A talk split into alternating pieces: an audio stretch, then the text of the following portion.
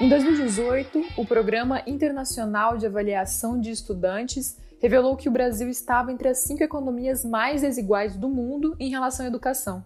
Aqui, a evasão escolar sempre foi problema crônico. Pois é, não é mesmo de hoje que a evasão escolar e a desigualdade educacional são realidade no Brasil. Mas a pandemia da Covid-19 em 2020 evidenciou ainda mais essa situação. Mais do que nunca, é urgente pensar em medidas que possam diminuir os obstáculos nos caminhos da educação.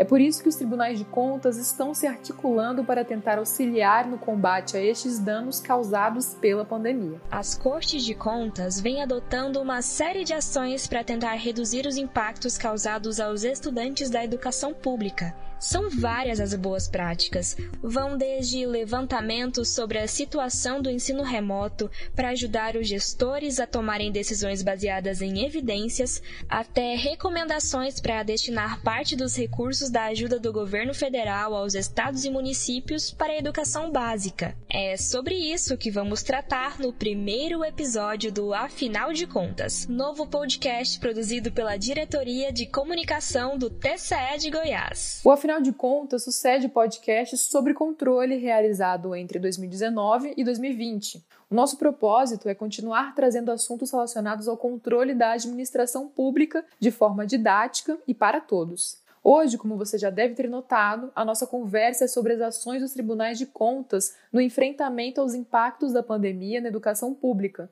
Eu sou Gabriela Tavares. E eu sou Sabrina Moreno. Afinal de contas. Aqui em Goiás, em junho de 2020, instituições de diversos setores se uniram para combater os efeitos da pandemia na educação pública. O GAEP Goiás reuniu os tribunais de contas do Estado e dos municípios, instituições do sistema judiciário, gestores e representantes dos conselhos de educação para articular soluções. GAEP é a sigla para Gabinete de Articulação para Enfrentamento da Pandemia na Educação Pública em Goiás. O Comitê Técnico de Educação do Instituto Rui Barbosa, o IRB, tem estimulado a formação de GAEPs, num esforço de enfrentamento dos efeitos provocados pela Covid-19 na educação pública brasileira. É o que explica o conselheiro César Miola, do TCE do Rio Grande do Sul e presidente do Comitê Técnico de Educação do IRB. A Tricom e o Instituto Rui Barbosa, através do Comitê Técnico da Educação, vem dialogando com o Instituto Articule no sentido de estender-se para outras unidades da federação a experiência exitosa iniciada a partir do estado de Rondônia e que teve seguimento em Goiás e no Mato Grosso do Sul. Trata-se de um modelo de articulação cuja tomada de decisões acontece num espaço de diálogo com os diferentes atores do plano institucional e também com organizações da sociedade. Os tribunais de contas têm uma capacidade indutora muito grande, conhecimento técnico e podem contribuir de maneira decisiva para a diminuição, neste momento, dos grandes impactos negativos trazidos pela pandemia na política pública da educação, mas também depois, quando se encontrar um mínimo de normalidade, dar-se a máxima efetividade aos recursos públicos alocados à educação, de maneira que as desigualdades sejam diminuídas, a qualidade seja assegurada e, assim, os benefícios previstos na Constituição estejam ao alcance de todas as crianças, de todos os jovens brasileiros. O TCE da Bahia é outro exemplo no desenvolvimento de ações para combater os impactos dessa crise pandêmica. Vamos conhecer um pouquinho desse trabalho com José Luiz, que administra a quinta coordenadoria do controle externo do TCE da Bahia. A educação, ela praticamente parou por conta da pandemia. No caso específico da Bahia, a Bahia criou o programa de auxílio alimentação. Né? E esse não era a doação do bem. Foi feito um programa de auxílio alimentação e era creditado a partir né, do, da identificação do aluno na rede, um valor né, de 55 reais, um cartão de início, a princípio, num voucher e depois num cartão alimentação. O grande desafio foi a gente ter conseguir essas bases de dados. As bases de dados elas foram usadas no sistema de gestão escolar da Secretaria Estadual de Educação, que é exatamente aquele sistema que também agrega, inclui o módulo de matrícula dos alunos. Então, nesse momento, nós tivemos uma grande importância desse trabalho foi que a gente teve em primeira mão acesso a essa base, a composição dela de quais campos ela era composta e a partir daí o desafio de fazer essa exploração e verificar a efetividade do pagamento para os estudantes. O que é que acontece? Qual é a nossa dificuldade, o nosso grande desafio? A despeito desse tempo todo sem aulas presenciais e ainda assim uma data prevista de retorno às aulas, se falou há algum tempo atrás, há um mês atrás, até nesse retorno. Mas com os números da pandemia aqui na Bahia saltaram absurdamente né, e voltaram a preocupar demais. Então, esse retorno às aulas presencial, ele não, não existe previsão.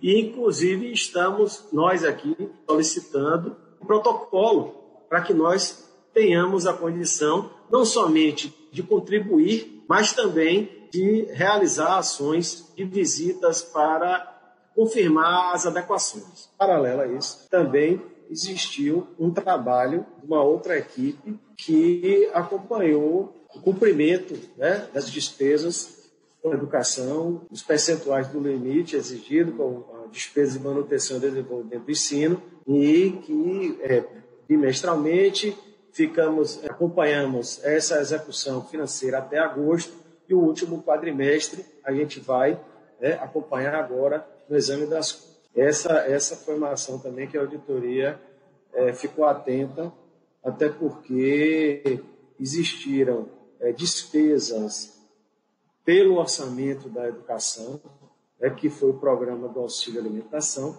despesas em valores importantes, relevantes, né, mas que efetivamente, pela sua natureza, não podem ser classificadas como manutenção e desenvolvimento do ensino.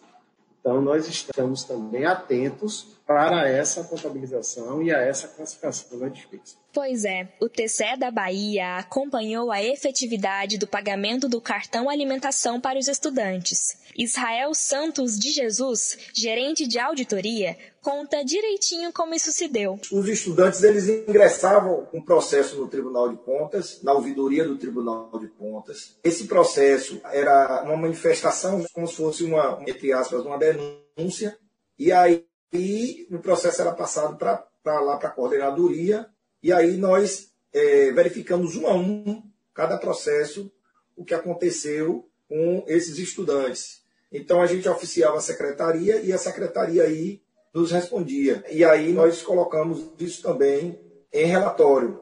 Essa base de dados ela foi disponibilizada e nós passamos né, para esse analista de sistemas e ele aí fez todo o tratamento, todos os cruzamentos de dados e a partir dos cruzamentos que ele fez, nós identificamos né, diversas falhas. Aí é, comunicamos à secretaria, a secretaria respondeu, inclusive foi um, ganho para o nosso trabalho, para o Estado da Bahia em si, e a secretaria anunciou, inclusive, que estava modificando o sistema né, de, de matrícula. É, acredito que tenha sido com base na auditoria que nós fizemos.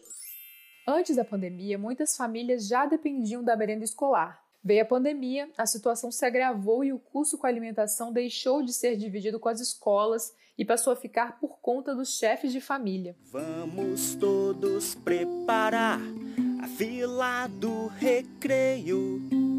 Não se pode aqui chorar, não se deve aqui gritar. Todos temos que sorrir pois todos vamos merendar. O TCE Gaúcho emitiu recentemente decisão que resultou no aumento da distribuição da merenda escolar na cidade de Porto Alegre. É que o município estava priorizando a distribuição da merenda apenas aos beneficiários de Bolsa Família e de outros programas assistenciais.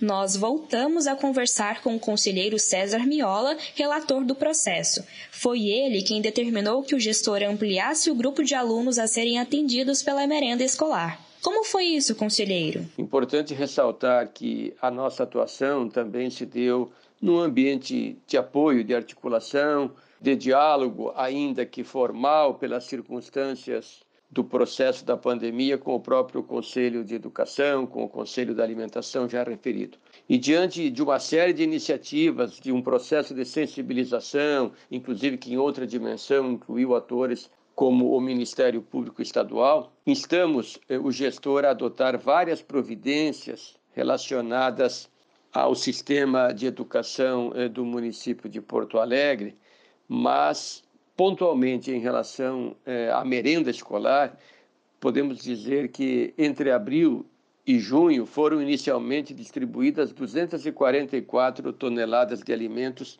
para aproximadamente 10.900 estudantes. Já no mês de julho, no contexto de uma atuação bastante proativa do próprio Tribunal de Contas, chegamos a quase 800 toneladas, com aproximadamente 66 mil alunos beneficiados. A pandemia, sem sombra de dúvidas, agravou ainda mais os problemas e dificuldades que o ensino público desde sempre enfrentou. Os tribunais de contas, junto com outros órgãos de controle, se empenham para garantir que as desigualdades não se tornem mais acentuadas neste período de calamidade pública. São iniciativas como essas mencionadas aqui que colaboram com a busca por um país mais justo e menos desigual. Este primeiro episódio do Afinal de Contas fica por aqui. E a apresentação foi minha, Gabriela Tavares. E minha, Sabrina Moreno. Edição de som de Bia Rezende. Até o próximo Afinal de Contas.